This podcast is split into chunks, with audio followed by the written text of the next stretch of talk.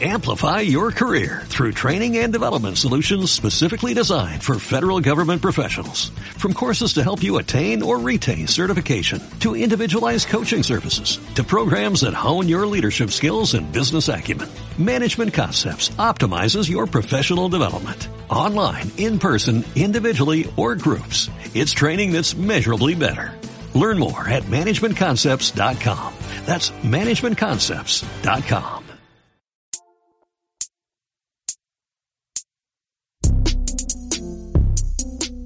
Hola, espero que estén muy bien. Soy Cecilia Bona y voy a leerles un cuento como todas las semanas.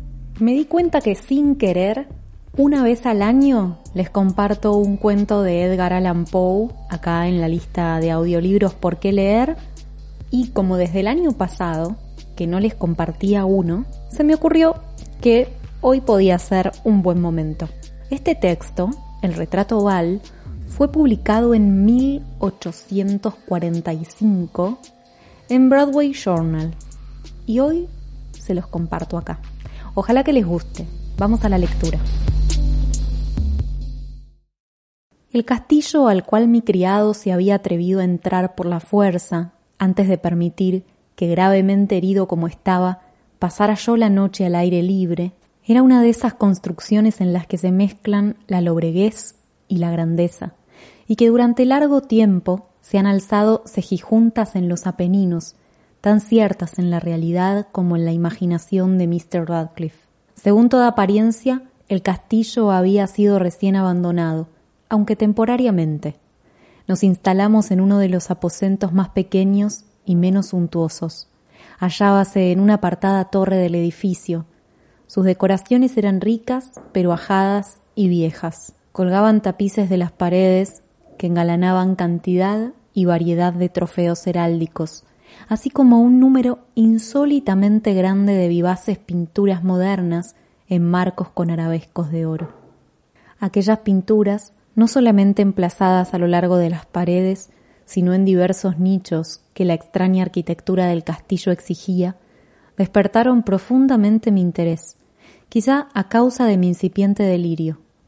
Ordené, por tanto, a Pedro que cerrara las pesadas persianas del aposento, pues era ya de noche, que encendiera las bujías de un alto candelabro situado a la cabecera de mi lecho y descorriera de par en par las orladas cortinas de terciopelo negro que envolvían la cama.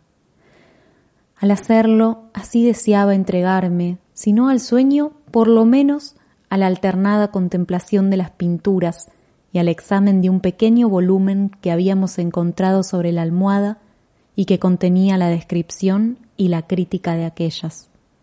Mucho, mucho leí e intensa, intensamente miré. Rápidas y brillantes volaron las horas hasta llegar la profunda medianoche. La posición del candelabro me molestaba, pero para no incomodar a mi amodorrado sirviente, alargué con dificultad la mano y lo coloqué de manera que su luz cayera directamente sobre el libro.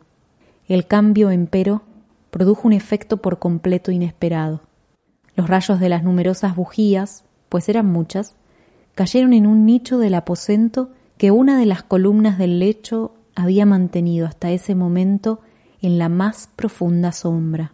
Pude ver, así, vívidamente, una pintura que me había pasado inadvertida. Era el retrato de una joven que empezaba ya a ser mujer. Miré presurosamente su retrato y cerré los ojos. Al principio no alcancé a comprender por qué lo había hecho, pero mientras mis párpados continuaban cerrados, cruzó por mi mente la razón de mi conducta.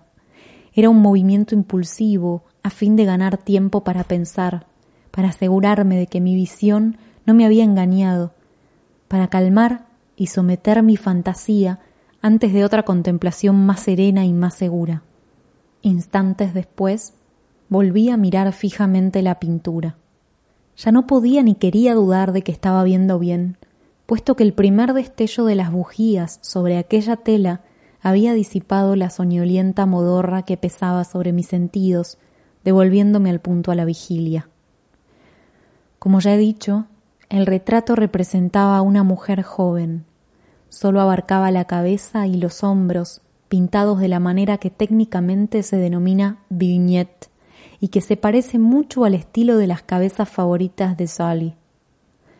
Los brazos, el seno y hasta los extremos del radiante cabello se mezclaban imperceptiblemente en la vaga pero profunda sombra que formaba el fondo del retrato. El marco era oval, ricamente dorado y afiligranado en estilo morisco. Como objeto de arte, nada podía ser más admirable que aquella pintura. Pero lo que me había emocionado de manera tan súbita y vehemente no era la ejecución de la obra, ni la inmortal belleza del retrato. Menos aún cabía pensar que mi fantasía, arrancada de su semisueño, hubiera confundido aquella cabeza con la de una persona viviente. Inmediatamente vi que las peculiaridades del diseño, de la viñeta y del marco tenían que haber repelido semejante idea, impidiendo incluso que persistiera un solo instante. Pensando intensamente en todo eso, quédeme tal vez una hora, a medias sentado, a medias reclinado, con los ojos fijos en el retrato.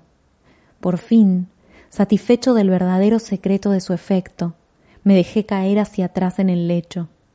Había descubierto que el hechizo del cuadro residía en una absoluta posibilidad de vida en su expresión, que sobresaltándome al comienzo, terminó por confundirme, someterme y aterrarme. Con profundo y reverendo respeto, volví a colocar el candelabro en su posición anterior. Alejada así de mi vista la causa de mi honda agitación, busqué vivamente el volumen que se ocupaba de las pinturas y su historia. Abriéndolo en el número que designaba al retrato oval, leí en él las vagas y extrañas palabras que siguen. Era una virgen de singular hermosura y tan encantadora como alegre. Asiaga la hora en que vio y amó y desposó al pintor. Él, apasionado, estudioso, austero, tenía ya una prometida en el arte.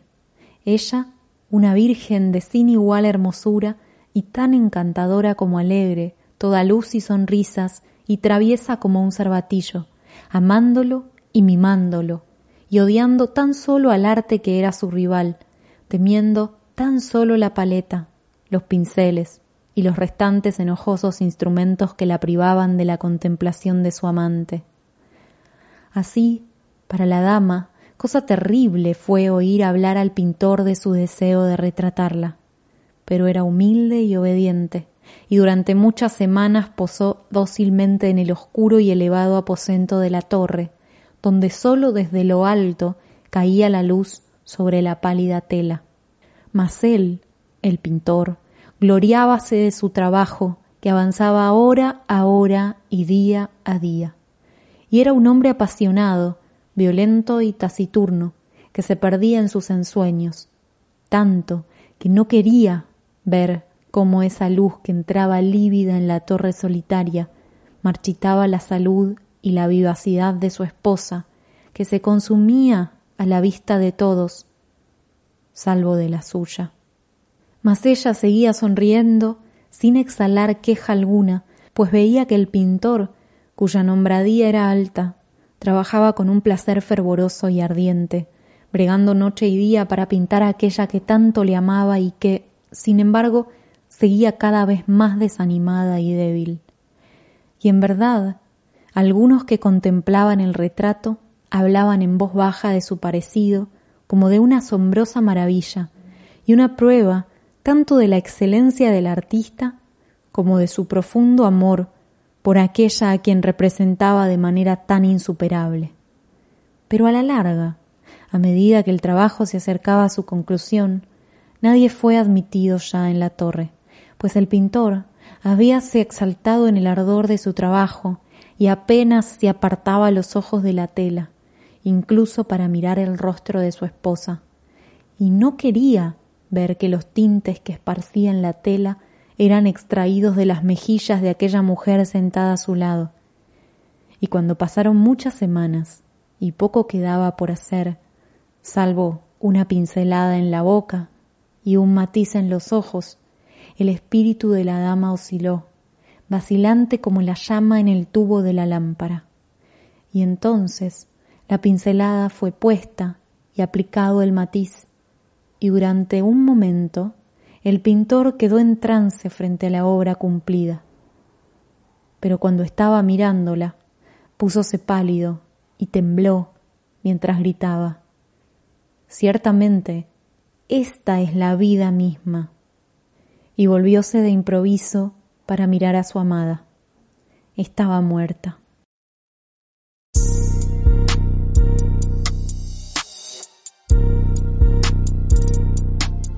Descomprimo el aire que estaba intentando no exhalar, porque este cuento cada vez que lo leo me deja así como si fueran dos cordones que tiran fuerte de una zapatilla antes de hacer el nudo.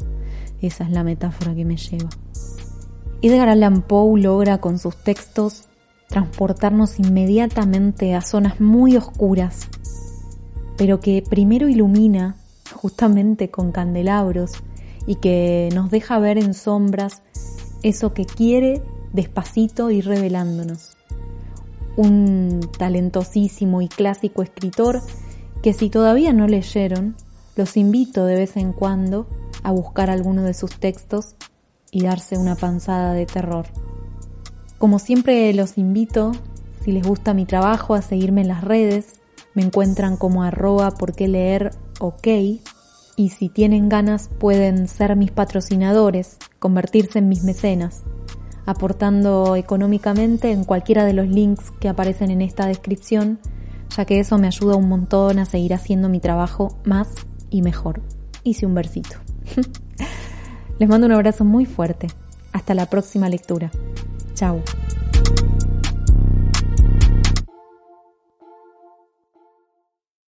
Amplify your career through training and development solutions specifically designed for federal government professionals. From courses to help you attain or retain certification, to individualized coaching services, to programs that hone your leadership skills and business acumen, Management Concepts optimizes your professional development. Online, in person, individually, or groups, it's training that's measurably better.